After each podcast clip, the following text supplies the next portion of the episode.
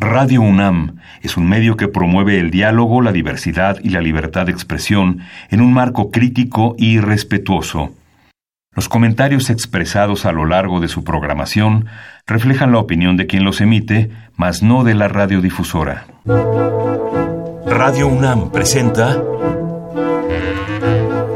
Al compás de la letra. Al compás de la letra. Un programa conducido por María Ángeles Comezaña.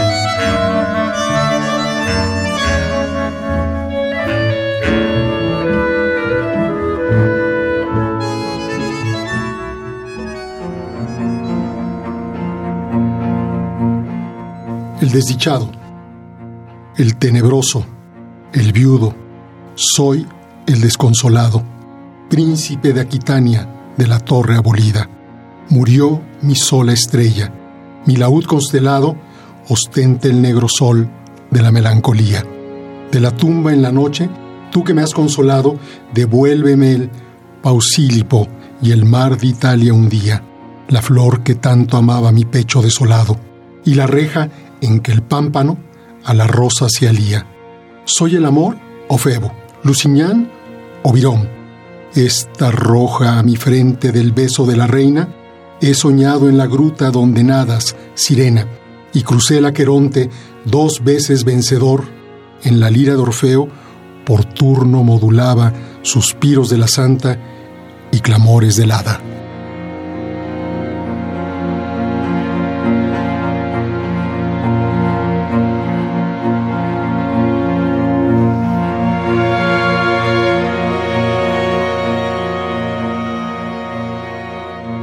Queridos amigos, muy buenas tardes. Otra vez un jueves, un jueves a fin de año, un jueves cuando ya va cayendo el tiempo para la orilla de, los diciembres, un jueves de noviembre, y escuchando este poema eh, desolador, fuerte, eh, con una pureza verdaderamente eh, que hiere, que nos hiere el alma. De Gerard de Nerval. De Gerard de Nerval, exactamente. y bueno, estoy eh, atrasándome para decirles que quien leyó este maravilloso poema es nuestro invitado de hoy, mi hermano, mi amigo queridísimo desde hace muchísimos años, a quien admiro profundamente, Víctor Manuel Mendiola, que hoy está aquí con nosotros una vez más, porque él ya es invitado asiduo de este, de este querido programa.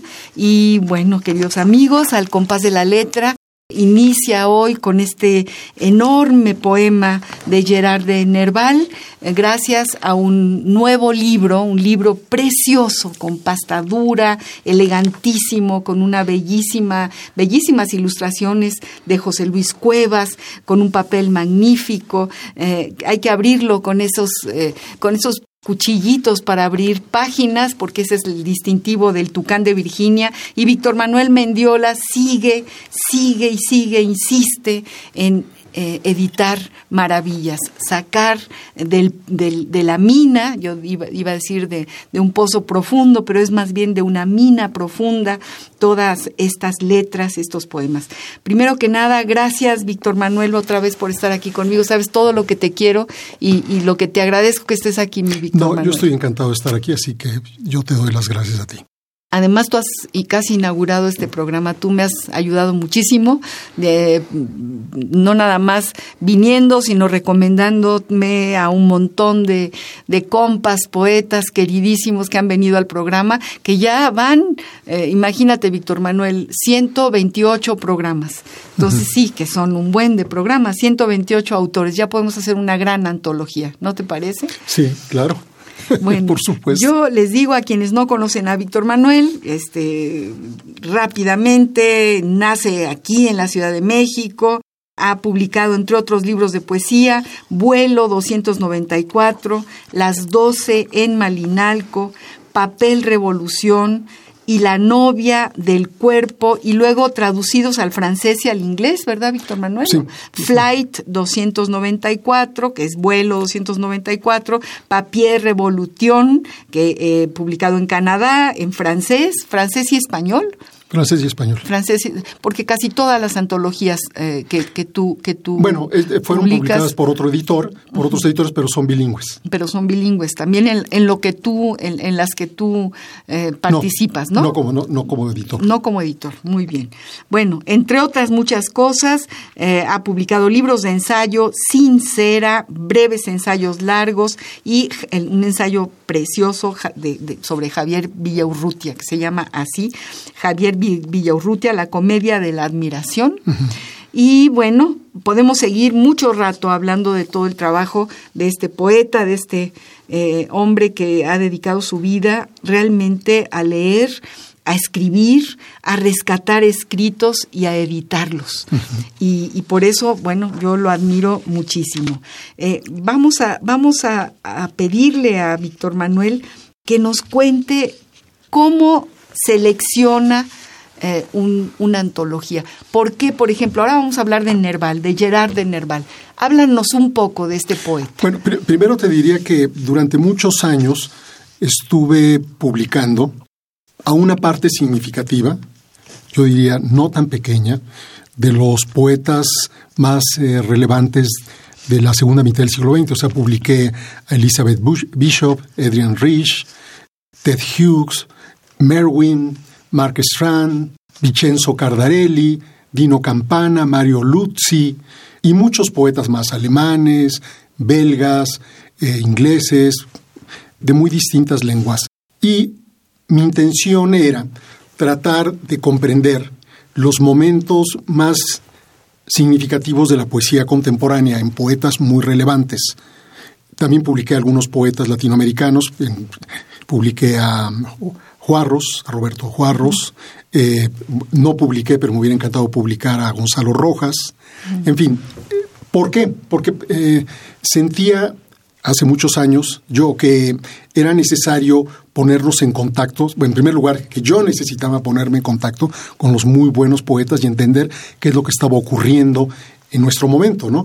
Eh, si uno lee los poemas de Ted Hughes, son, son maravillosos, pero muy distintos a los poemas del poeta norteamericano, eh, que, se me, está escapando ahorita su nombre, que escribió El espejo convexo, eh, John Ashbery, pero son dos como dos maneras muy distintas de entender la poesía.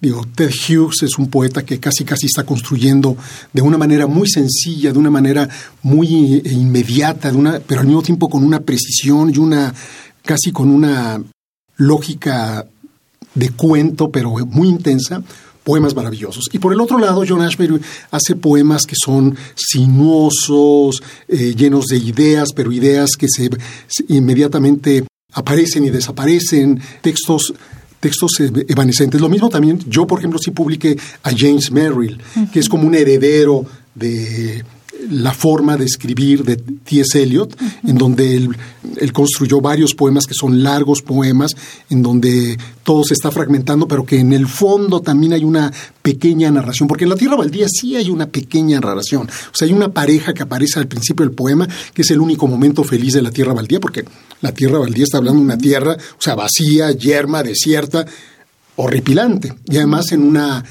¿cómo decirlo? En una especie de escasez producto de una abundancia de obscenidad sexual. Eh, yo escribí un ensayo sobre la tierra baldía que se llama Sexo rápido en la tierra baldía, porque la tierra baldía está llena de escenas sexuales, salvo la primera parte en donde está una pareja que se toma de la mano y se lanza, o se abrazan y se lanzan en, un, en uno de estos carritos para deslizarse en la nieve. Y el personaje que está hablando siente una felicidad enorme y siente que está en la altura, en la altura de las montañas, pero la altura de las montañas es la altura del cielo.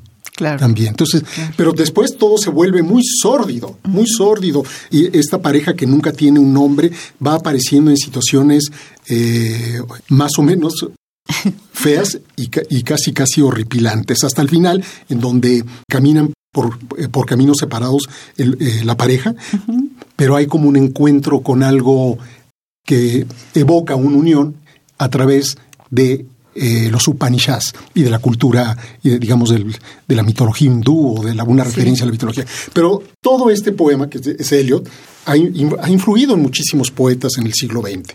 Y lo ves en Merrill, lo ves en Ashbery, pero por ejemplo, cuando lees a Ted Hughes, no ves eso.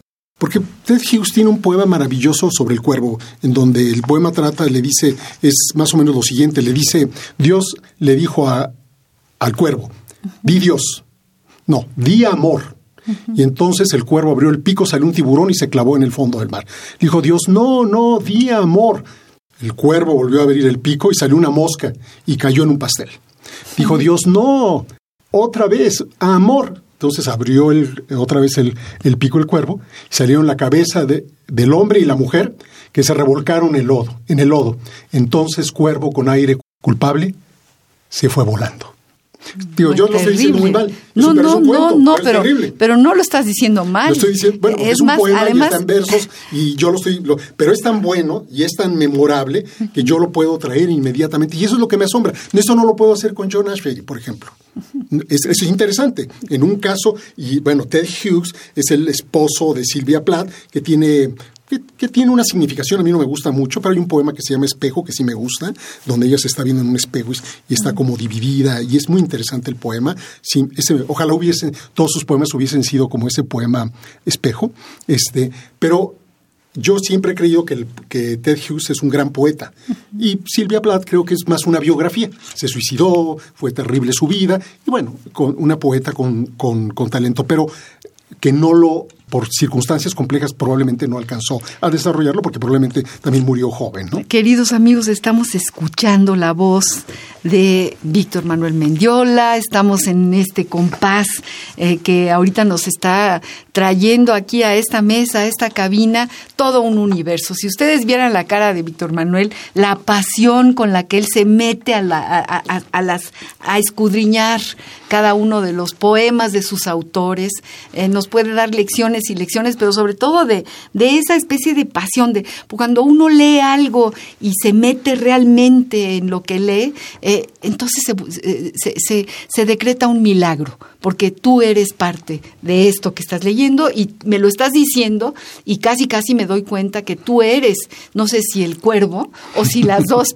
o la- las, las parejas que, que salen del O el tiburón o la el mosca. tiburón o la mosca, ¿no? Y por eso yo creo que, este, sin preguntártelo, eh, tú nos estás diciendo por qué eres editor Sí. y por qué escribes y, y sin, sin haber pasado por la Facultad de Filosofía y Letras, porque es un gran economista y, y yo soy testigo de eso, ni más ni Sin el menos. gran, ¿no?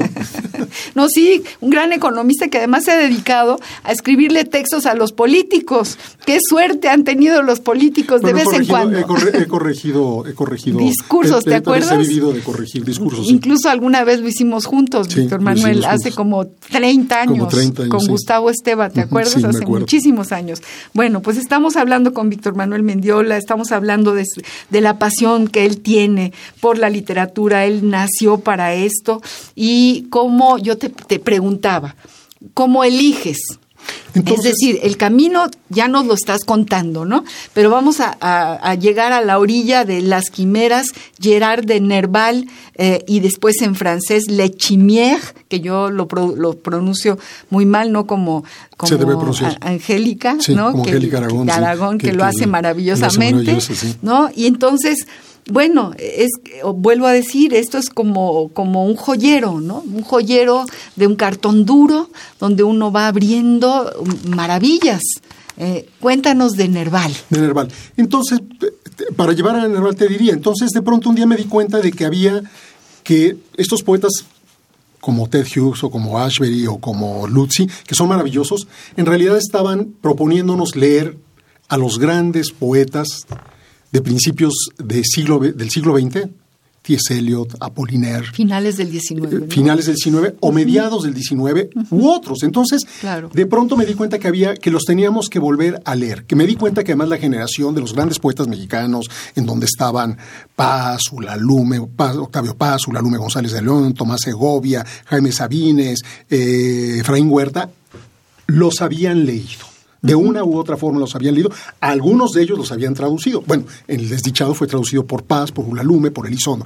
Y que nosotros, y que teníamos que volver a aproximarnos a estos autores nosotros, no solamente a través de ellos. Entonces me puse a publicar precisamente estos autores que habían sido tan importantes para estos poetas de la segunda mitad del siglo XX, o sea, Mallarmé, a Eliot, a ya y luego, en el fondo de todo esto está Nerval. Entonces me di cuenta de que tenía que publicar a Nerval y que además yo tenía una traducción de Nerval porque hacía muchos años que Ulalume González de León, cuando la, un poco después o algunos años después de haber publicado su traducción de todas las quimeras en sábado, en la época en que sábado era dirigida por Huberto Batis, este, eh, me había pedido que publicara toda su obra, en especial las quimeras pero ella también quería que publicara sus poemas. Pero lo que tenía en las manos en primer lugar eran las quimeras, que ella me las había dado. Las quimeras de Nerval. Las quimeras de Nerval. Entonces, de pronto me di cuenta de que era algo que no había hecho, que Ulalume incluso ya no estaba aquí, que Ulalume había muerto y que yo las debía publicar, que las tenía en mis manos y que las debía publicar. Entonces me di a la tarea de resolver la manera de hacerlo, porque como el Tucán de Virginia es una muy pequeña editorial, pues tengo que hacer acrobacias para poder financiar un libro, pero lo logré hacer.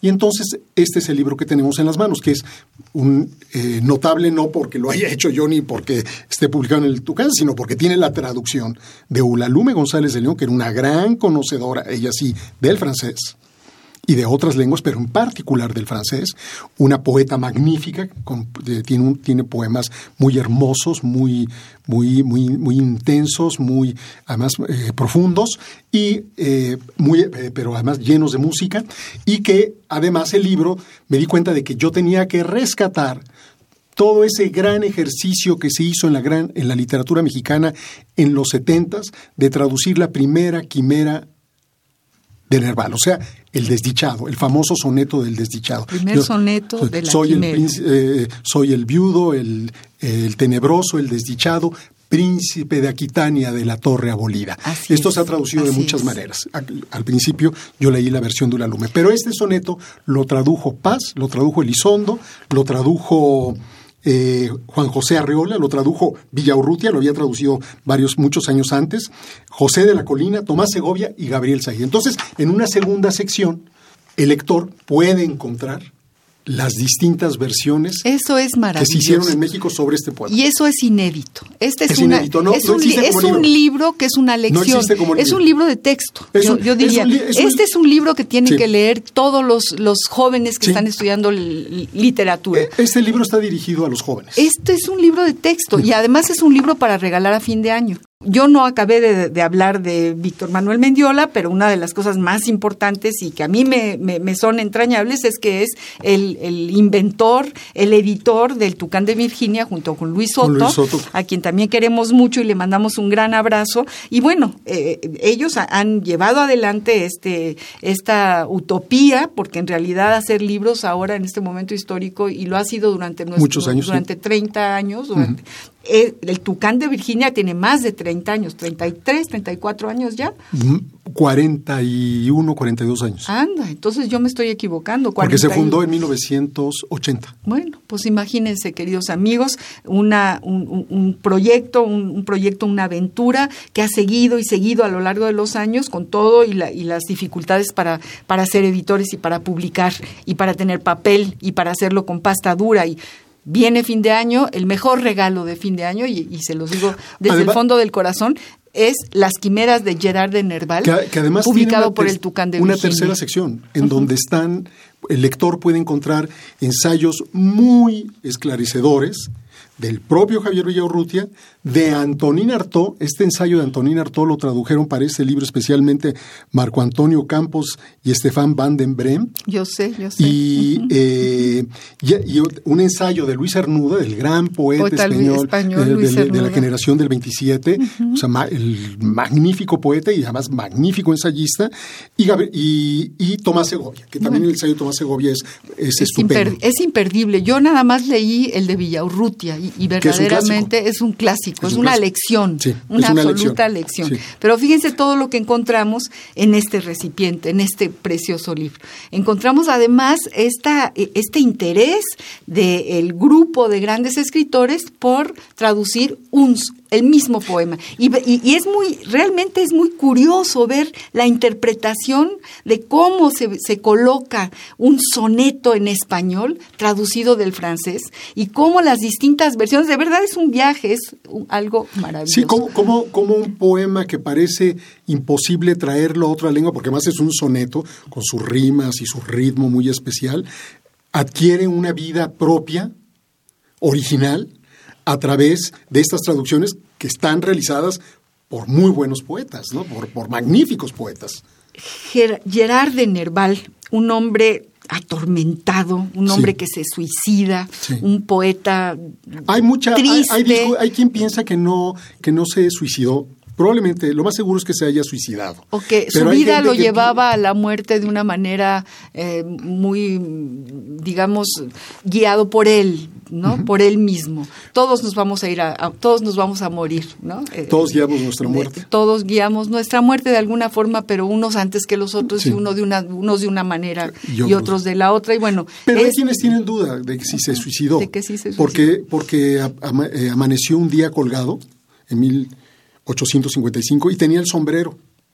Y entonces es un poco extraño que alguien que se eh, eh, ahorca tenga puesto el sombrero. Ay, qué cosa tan terrible. Entonces piensan que es posible que haya, haya sido asesinado. Pero bueno, es, ya son especulaciones. El hecho es que tuvo una muerte trágica, el hecho es que tuvo una vida trágica, desdichada, el hecho es que su poema El desdichado refleja ese mundo desdichado y trágico, pero al mismo tiempo maravilloso, en donde se reúne el clasicismo y el romanticismo, eh, la belleza del mundo y la magia de las estrellas, la muerte y el amor, ¿no? Así es, así es, queridos amigos. Por ahí yo había encontrado algo que, decían de, de, que es un, el gran poeta francés es Gerard de Nerval y lo, lo comparan con, con un diamante negro eh, luminoso, radiante. Por el sol negro de la melancolía. Exactamente. Queridos amigos, estamos hablando con Víctor Manuel Mendiola, estamos hablando de su más reciente, del más reciente libro que él editó en el Tucán de Virginia, Las Quimeras de Gerard de Nerval. A todos, a todos se los recomiendo ampliamente. Se puede encontrar en todas las librerías, en, en seguramente podemos decir en la Gandhi, en, el sótano, en la librería del péndulo, también en, el Fondo de Cultura quizá, también. básicamente. Ahí, están todos los libros del Tucán de Virginia. Este es una, esta es una joya. Yo creo que sí lo es, Por, por, por, quien lo tradujo y por los autores que tradujeron El Desdichado y por los ensayos que están sobre Gerard y bueno, como se pueden imaginar, la palabra que seleccionó Víctor Manuel Mendiola para este programa es la palabra desdichado. Vamos a, a, releer quizá este, alguno de los poemas de Nerval, pero vamos a ver qué dice el Diccionario del Español de México, del Colegio de México, sobre esta palabra, esta palabra que nada más de pronunciarla duele. La ruta de la palabra.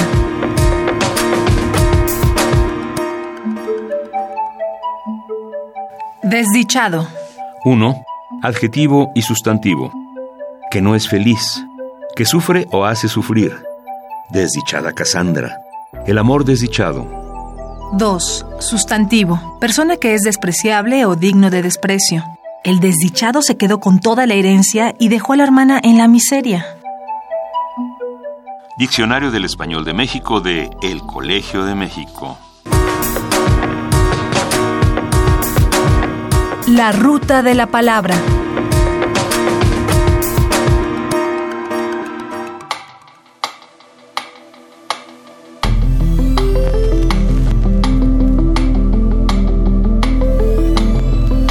Al compás de la letra.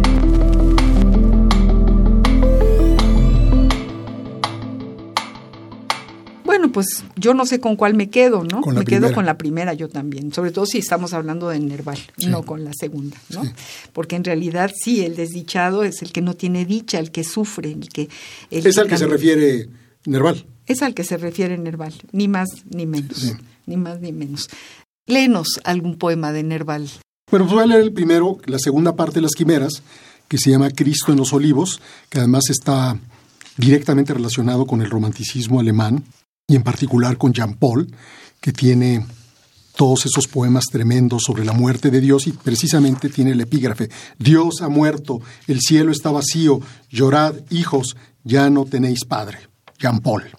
Y el poema de Nerval, la primera, el primer soneto de Cristo en los Olivos dice, cuando el Señor alzó el brazo descarnado bajo sagrados árboles, como hacen los poetas, y se perdió hasta el fondo de sus penas secretas al verse por ingratos amigos traicionado, se volvió a los que abajo lo habían esperado, soñando que eran reyes o sabios o profetas, perdido en sopor de bestias recoletas.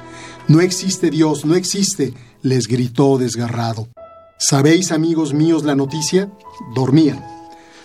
Toqué la eterna bóveda con la frente, no oían. Sangro y estoy deshecho, dolido eternamente. Os engañaban, hermanos, abismo, abismo, abismo. Del altar donde soy la víctima está ausente Dios. Ya no existe Dios, mas dormían lo mismo.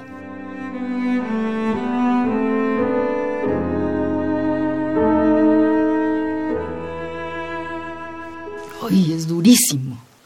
Es durísimo. Sí, Cristo, Cristo en la cruz. Es durísimo. Cristo en la cruz, diciéndoles... Eh, ¿Por, este, qué, ¿Por qué? Voy a decir una barbaridad, tú que eres un sabio, dime si... ¿Por qué me recuerda a Huidobro? Porque está el poema de, porque está, la, porque está el avión como una cruz y está el Cristo que está cayendo, que ve el avión como una cruz, por eso te, acuerdo. Porque, porque claro, es, es, Dios cayendo como, es el avión que está cayendo, ¿no? Y aquí, pues es, es Dios que está en, en, el, en la cruz viendo a los hombres que lo miran morir, ¿no? Esperando que resucite y esperando hablar con Dios y esperando la vida eterna, ¿no? Y entonces Cristo les dice en la cruz que Dios no existe, ¿no? John, bueno, perdóname, me acordé, yo escribí un poema chiquitito que me imagino que tiene que ver con todo esto, es una cosa de nada, que dice que algo así, déjame ver si me puedo acordar exactamente. Elévate con Dios en la cruz del avión. ¿Qué nada más es eso? Qué cosa. que, es un, que, en realidad me doy cuenta que viene de todo esto, ¿no? Viene de todo viene eso. De, viene de Guidobro, pero también viene de Nerval, ¿no? Claro, claro. Elévate de Lévate con Dios en la cruz del avión.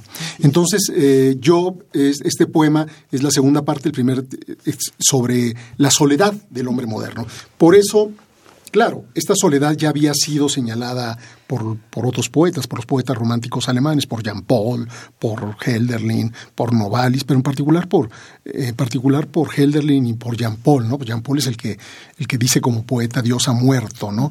Eh, y Helderlin está esperando, sabe que los dioses se han retirado, pero él ha decidido dedicar toda su vida a esperar su retorno.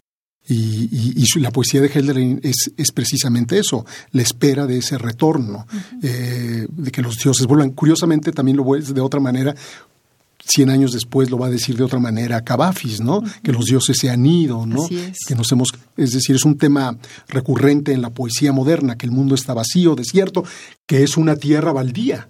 ¿No? Ahí está. Sin, sin iluminación, sin consagración, sin comunión profunda con uno mismo y con el mundo. Entonces, eh, ahora, lo interesante es que en Nerval, en el desdichado, uno, uno siente esa soledad, pero al mismo tiempo, en el desdichado propiamente, ve uno la tristeza profunda de, del sufrimiento y de la tristeza, pero al mismo tiempo está transformada en una belleza absoluta. Es que es ¿no? como sublimar Sí. el dolor, ¿no? Y, y- y en ese momento se vuelve bello, se vuelve...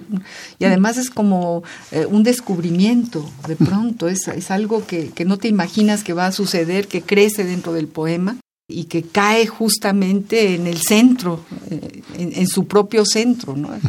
En el centro de la amargura y del dolor. Qué chistoso que, que, que, que en es- vamos a hacer de, de los años 20. ¿Tú ya te diste cuenta que somos personas de los años 20? Sí, sí, sí. Porque el año que viene es el año que 2020. Si se cumple, de, se- claro, se va a cumplir un, un siglo, si pensamos en el en 1920, que fue tan importante, porque alrededor de 1920 se publicaron poemas fundamentales. Se publicó La Tierra Baldía, se publicó eh, el, el gran poema de Apollinaire, eh, se me escapó ahorita el nombre, el poema largo, eh, ahorita me viene. Se publicó también El Cementerio Marino, eh, se publicó en 1920 El Cementerio Marino, y luego en 1923, digo, alrededor de 20 se publican muchos poemas eh, fundamentales. En 1923 se publica El regalo de Harun al-Rashid, que yo traduje, y que es un poema muy hermoso. y también y, que por teléfono me lo fuiste leyendo. Te lo fui leyendo.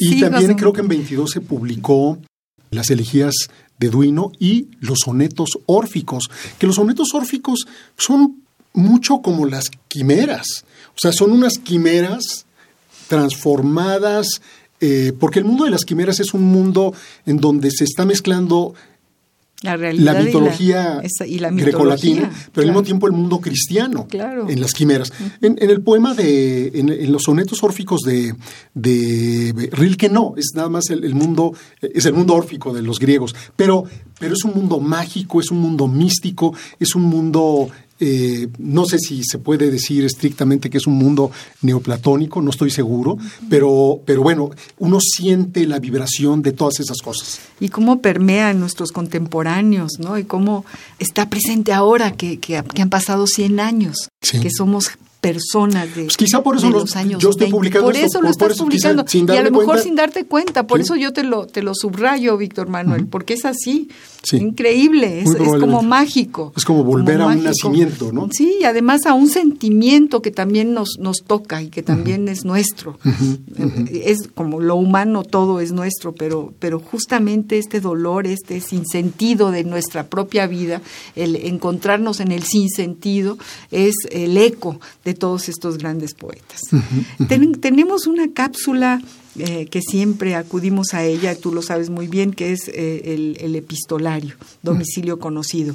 Y justo eh, una de las cartas que seleccionamos para este programa, Víctor Manuel, que tú me diste la sorpresa después de que ya la tienes publicada también en este libro, en Las Quimeras, es justamente la carta que le escribe Antonina Artaud a un a un, editor francés editor francés que se llama Le Breton Georges Le Breton eh, se la escribe en 1946 hablando de Nerval, de Gerard de Nerval. Vamos a escuchar esta carta, queridos amigos. Estamos en este compás de la letra en este mes ya este, rondando al, final del año y hablando de Gerard de, de, Nerval, hablando con Víctor Manuel Mendiola y muy emocionados porque la poesía es parte de nuestra propia vida y porque sabemos que del otro lado, de allá, los que van caminando en el coche, los que, los que se sientan a escuchar el programa,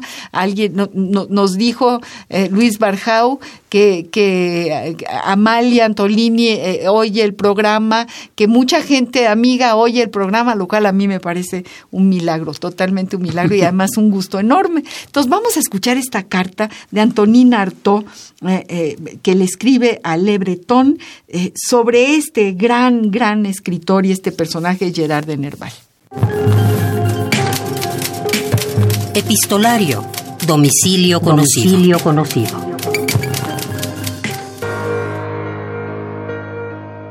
Carta de Antonin Artaud. Proyecto de carta a Georges Le Breton. Rodé, 7 de marzo de 1946. Acabo de leer en la revista Fontaine dos artículos suyos sobre Gerard de Nerval que me han causado una extraña impresión. A través de mis libros debe usted saber que soy una persona violenta y arrebatada, sumido en espantosas tempestades internas, que siempre he canalizado a través de poemas, de pinturas, de puestas en escena y de escritos, porque usted ha de saber también por mi vida que estas tempestades jamás las manifiesto exteriormente. Quiero decirle con esto, hasta qué punto he sentido siempre que la vida de Gerard de Nerval era muy parecida a la mía, y hasta qué punto sus poemas de las quimeras, sobre los que usted apoya todo su esfuerzo de elucidación, representan para mí esa especie de nudos del corazón, esos viejos colmillos de una acrimonia mil veces reprimida y extinguida, y de la que Gerard de Nerval, a partir del seno de sus tumores de espíritu, ha llegado a hacer vivir a unos seres, seres que ha tomado de la alquimia, que ha reivindicado a los mitos y que ha salvado de la sepultura de los tarots. Para mí, el Anteros, la Isis, el Knef, Velus, Dagon o la Mirto de la fábula son sino seres inauditos y nuevos que no tienen en absoluto la misma significación y que tampoco transmiten las angustias célebres, sino las angustias fúnebres de Nerval que se ahorcó una mañana y nada más.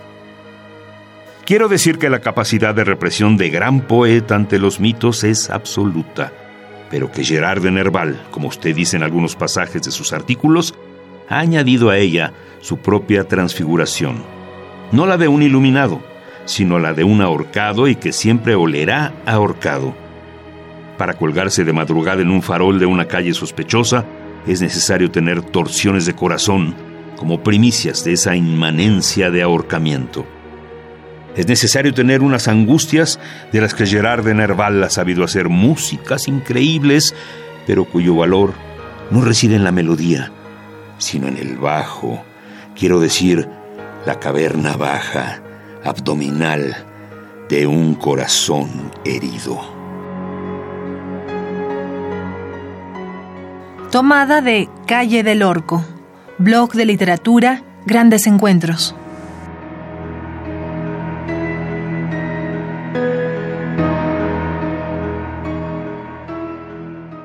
¿Qué te parece esta carta? Que además tú ya la tienes aquí dentro y está traducida de manera distinta. Cuéntanos de tu traducción de esta es carta. una traducción que hicieron eh, Marco Antonio Campos y Estefan van den Brent. Eh, yo creo que es una suerte tener esta traducción porque tanto, bueno, Estefan como belga tiene su lengua, una de sus lenguas maternas, por decirlo así, es el francés y la otra es el flamenco. Él escribe en flamenco, pero, pero el francés es su otra lengua. Y, Marco Antonio también. Y Marco Antonio es un, es un conocedor de la lengua francesa, ha traducido mucho y además, bueno, eh, desde muy joven fue, fue eh, le dedicó mucho tiempo a la lengua francesa y además, bueno, eh, tiene muy buen oído y la lengua francesa la conoce muy bien, la habla muy bien, no solamente la traduce, porque hay muchos traductores que traducen muy bien, pero a veces no hablan muy bien la lengua o no la pronuncian bien, él la habla muy bien también, entonces es un conocedor y por otra parte, este, pues es un magnífico escritor, entonces eh, la traducción la hicieron entre los dos y yo creo que es muy buena. Eso por un lado. Y por el otro, bueno, pues la carta, que es una carta que Antonín Artaud jamás envió y que escribió en marzo de 1946, pues es una protesta en contra de la interpretación académica de Gerard de Nerval. Y fíjate, él muere en 48. Sí, dos años después. Dos años después. Entonces está muy, muy, muy cerca del final de su vida, también trágica, también desdichada, y, pero es un grito eh, la carta es una especie de grito en contra de la interpretación académica, del intento de explicar lo inexplicable, ¿no? Que eh, frecuentemente eh, tratan de realizar, con toda razón, porque es necesario desde el punto de vista de la comprensión, los académicos, ¿no? Y, o cierto tipo de escritor de corte académico, ¿no? Y él lo que dice es que el desdichado es un, es un poema inexplicable y que sobre todo, es un poema en donde está estallando una experiencia vital que no puede ser traducida y que no debe ser manoseada de manera equivocada.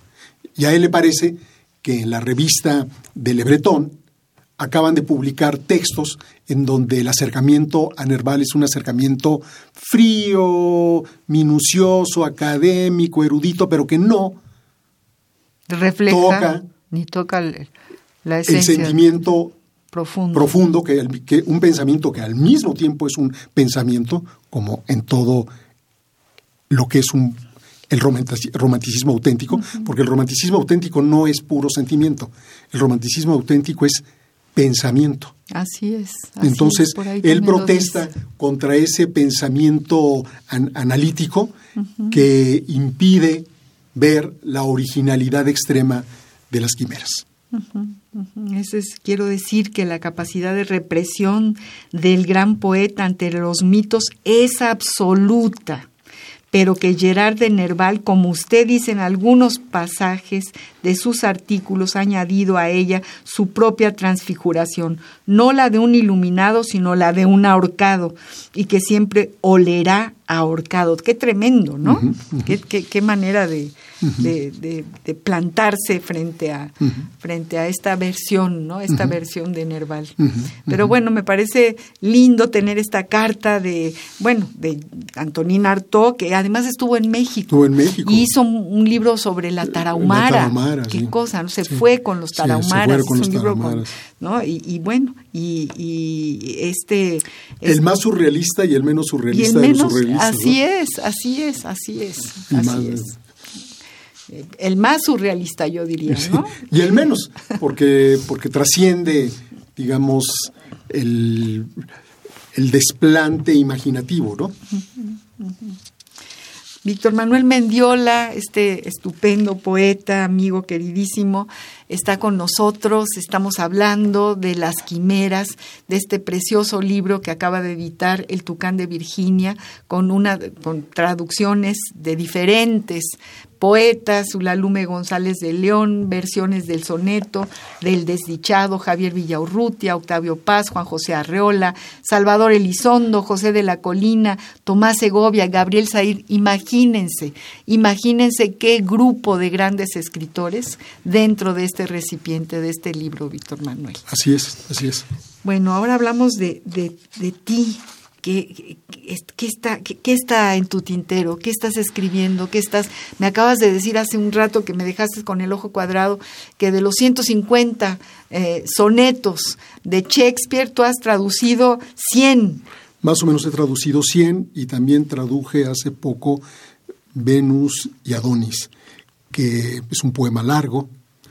En realidad es un poema narrativo de eh, donde se cuenta el amor desdichado entre Venus y Adonis y la muerte de Adonis, la muerte dramática, trágica de Adonis, bajo los colmillos de un jabalí, y la pérdida enorme que sufre Venus, y al mismo tiempo la, la celebración, que esto es muy desconcertante en el poema, que hace Venus al final de la propia muerte de Adonis, al que se ¿Estás transforma hablando en una de, flor. de un poema de Shakespeare? Sí, basado, basado en la, basado en seguramente Shakespeare leyó las Metamorfosis y leyó la historia de, del amor de, eh, de, Adon, de Venus y Adonis. Entonces es la, es la historia de cómo Venus ve a Adonis, que es muy joven, ni siquiera, casi, casi está entre niño y joven, entre como una especie de adolescente, se enamora de él y quiere, quiere su amor y lo quiere a él eróticamente. Y entonces eh, Adonis, que es un, es un muchacho lleno de vigor y apasionado por la casa, no quiere tener, es un poco puritano Adonis. En la, en la lectura de Ted Hughes, que hizo un, un estudio muy detallado de toda la obra de Shakespeare y en particular de los dos grandes poemas largos, Venus de Adonis y la violación de Lucrecia. Curiosamente, los poemas más importantes de Shakespeare son, son, son escenas de violencia sexual. Eh, Venus de Adonis, en cierta forma, es un texto pedofílico, pero es una pedofilia de una mujer mayor, una diosa, tratando de abusar de un muchacho o de un muchachito. Y, y, lo hacen realmente al final. Pero como él no quiere quedarse y no quiere el amor de Venus y se va a casar el jabalí, el jabalí lo mata. Y probablemente lo mata un poco bajo las órdenes de, Venus. Entonces, bueno, yo he hecho este trabajo fascinante, estos poemas a mí siempre me, he preguntado por qué la poesía en la, en la sobre todo en la segunda mitad del siglo XX o en el siglo XX, se volvió tan vaga, tan sinuosa, a veces incomprensible. Eh, ¿En la segunda mitad del siglo XX? Sobre todo, pero también desde la primera, ¿no? Eh, pero eh, digo, eh, si uno ve, uno ve hacia atrás y ve los grandes poemas de los 20 o 25 o 28 siglos anteriores, el Fausto, Tristan y Solda, eh, Onegin de Pushkin, este, Orlando el Rabioso, este, La Jerusalén Liberada, La Divina Comedia, digo, una parte de esos poemas, pues en realidad son grandes historias muy, digo, llenas de detalles y al mismo tiempo con una gran metáfora. Y esto es lo que ha desaparecido de la poesía moderna, ¿no? Claro, yo en el poema que, al principio eh, al que al principio aludí, el de Ted Hughes, el del cuervo, pues tiene algo eso, es también es una especie, nada más que eh, compacto, no hay una historia, ¿no? Este eh, entonces, al, traducir este texto de Shakespeare me llamó mucho la atención ver casi una novela. Mm. Lo que pasa es que tiene la hermosura del verso. Qué eh, riqueza, qué riqueza imaginarte en tus tardes de soledad metido en estos libros, en estas traducciones, metido así, con esa pasión con la que estás metido. Yo nunca te he visto tan apasionado, Víctor Manuel. ¿Qué está pasando? ¿Qué está pasando en esta vida? ¡Qué maravilla! definitivamente. No, sí, sí, sí te he visto apasionado de distintas maneras, pero me encanta pensar que, que la soledad no existe. Imagínate tú qué maravilla, de, qué riqueza de vida, horas y horas ahí sentado en, eh, frente a tu ventana en esa, en esa maravillosa glorieta donde vives, ¿no? Que todavía vives ahí y, y, y, así y metido en este mundo, en, en, este, en esta verdadera, en este universo, ¿no? Y así haciendo lo propio. Pero yo te preguntaba sobre tus poemas, además de tus traducciones. Pues yo, yo tengo, tengo tengo dos libros terminados, entonces que los estoy revisando, los estoy viendo. Tú sabes muy bien cómo es eso, vuelves a ellos, vuelves a checar. Este, eh, uno con, que son muchas escenas particulares.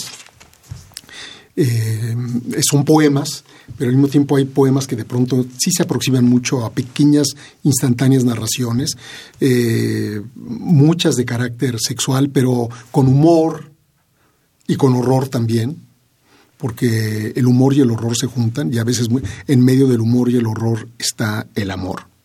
Claro.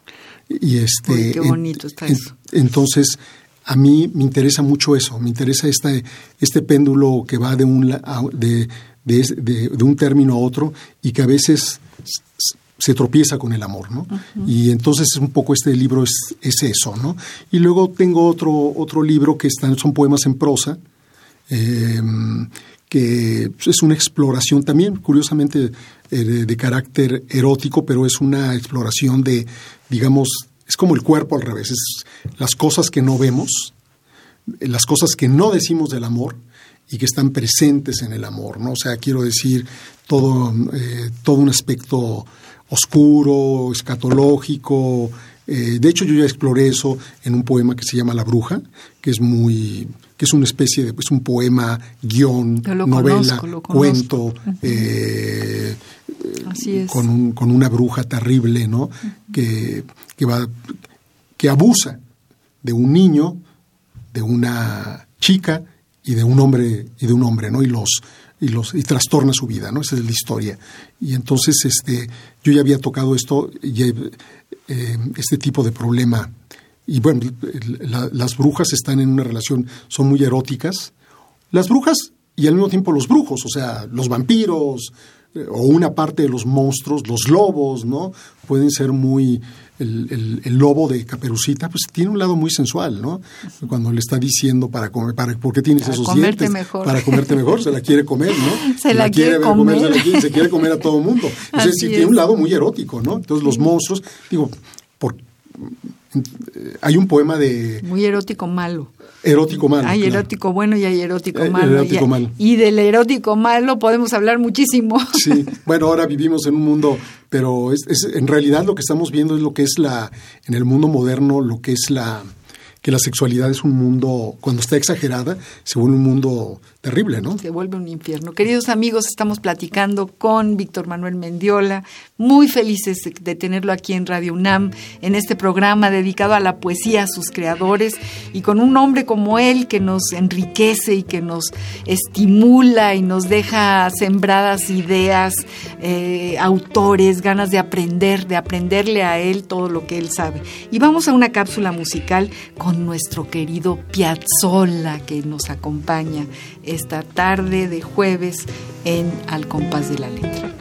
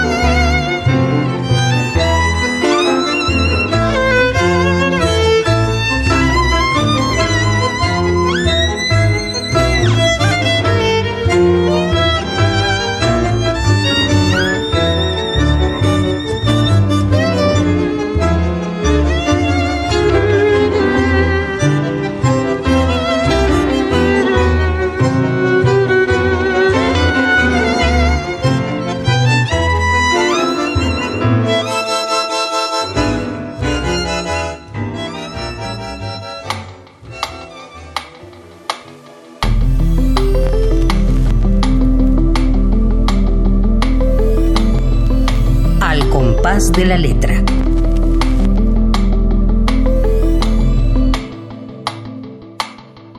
Bueno, nos ha acompañado Piazzolla a lo largo de este bellísimo programa. Eh, estamos hablando con Víctor Manuel Mendiola, estamos realmente muy emocionados, lo decía, lo repito nuevamente, de aprenderle, de, de, de ver cómo cómo tiene tanta riqueza la vida de Víctor Manuel Mendiola porque encuentras la riqueza en el dolor, en, lo bueno y en lo malo, en, la mitología, en, el tejido. Eres esa puntada del gran tramazón del tejido literario, Víctor Manuel, y por eso te metes y puedes hacer este libro y acordarte cómo te acuerdas de que todos estos autores han, han traducido el mismo poema. Eso es verdad. Eso solo eres un investigador. Sí, sí, me gusta, me gusta buscar.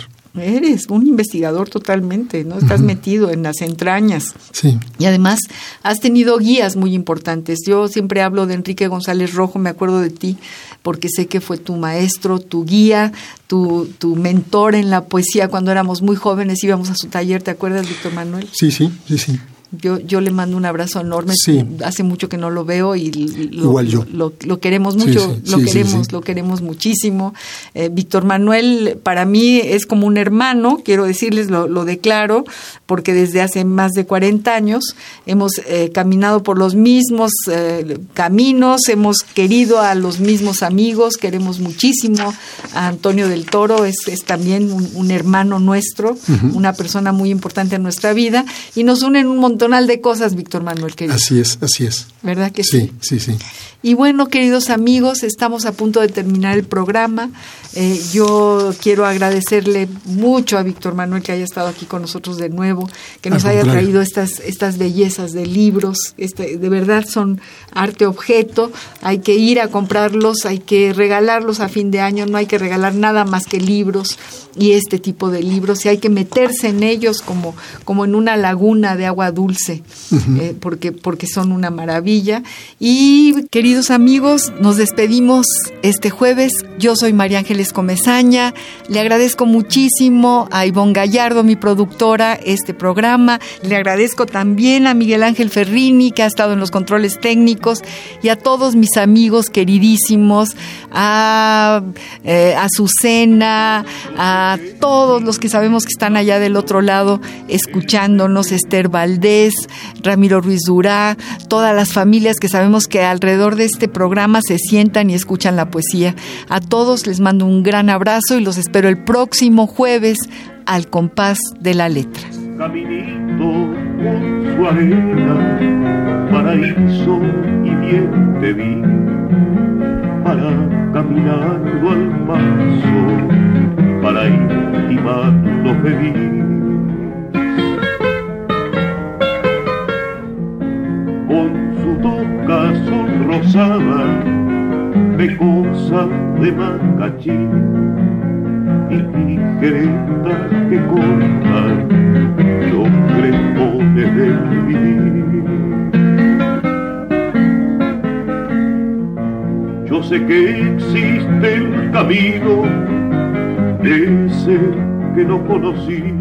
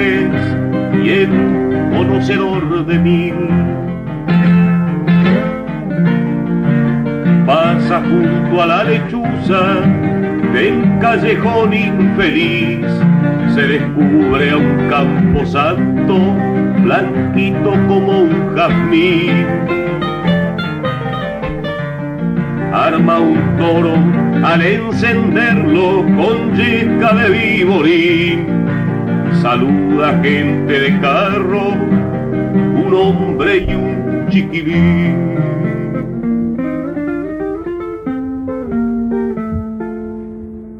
Y se dice convencido, yo podría andar así.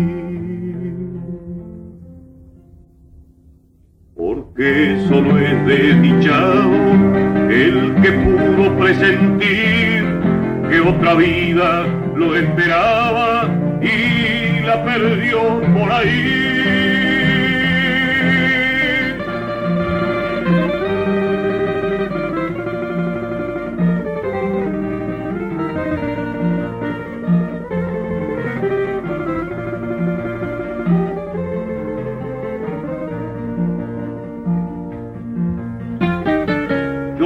Existe un camino que no conocí, donde me están esperando rancho, mujer y gurí.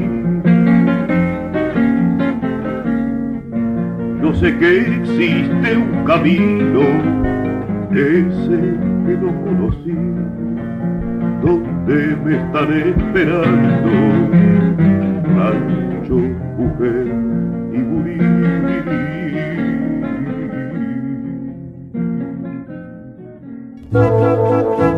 Radio UNAM presentó Al compás de la letra. Al compás de la letra. Un programa conducido por María Ángeles Comezaña.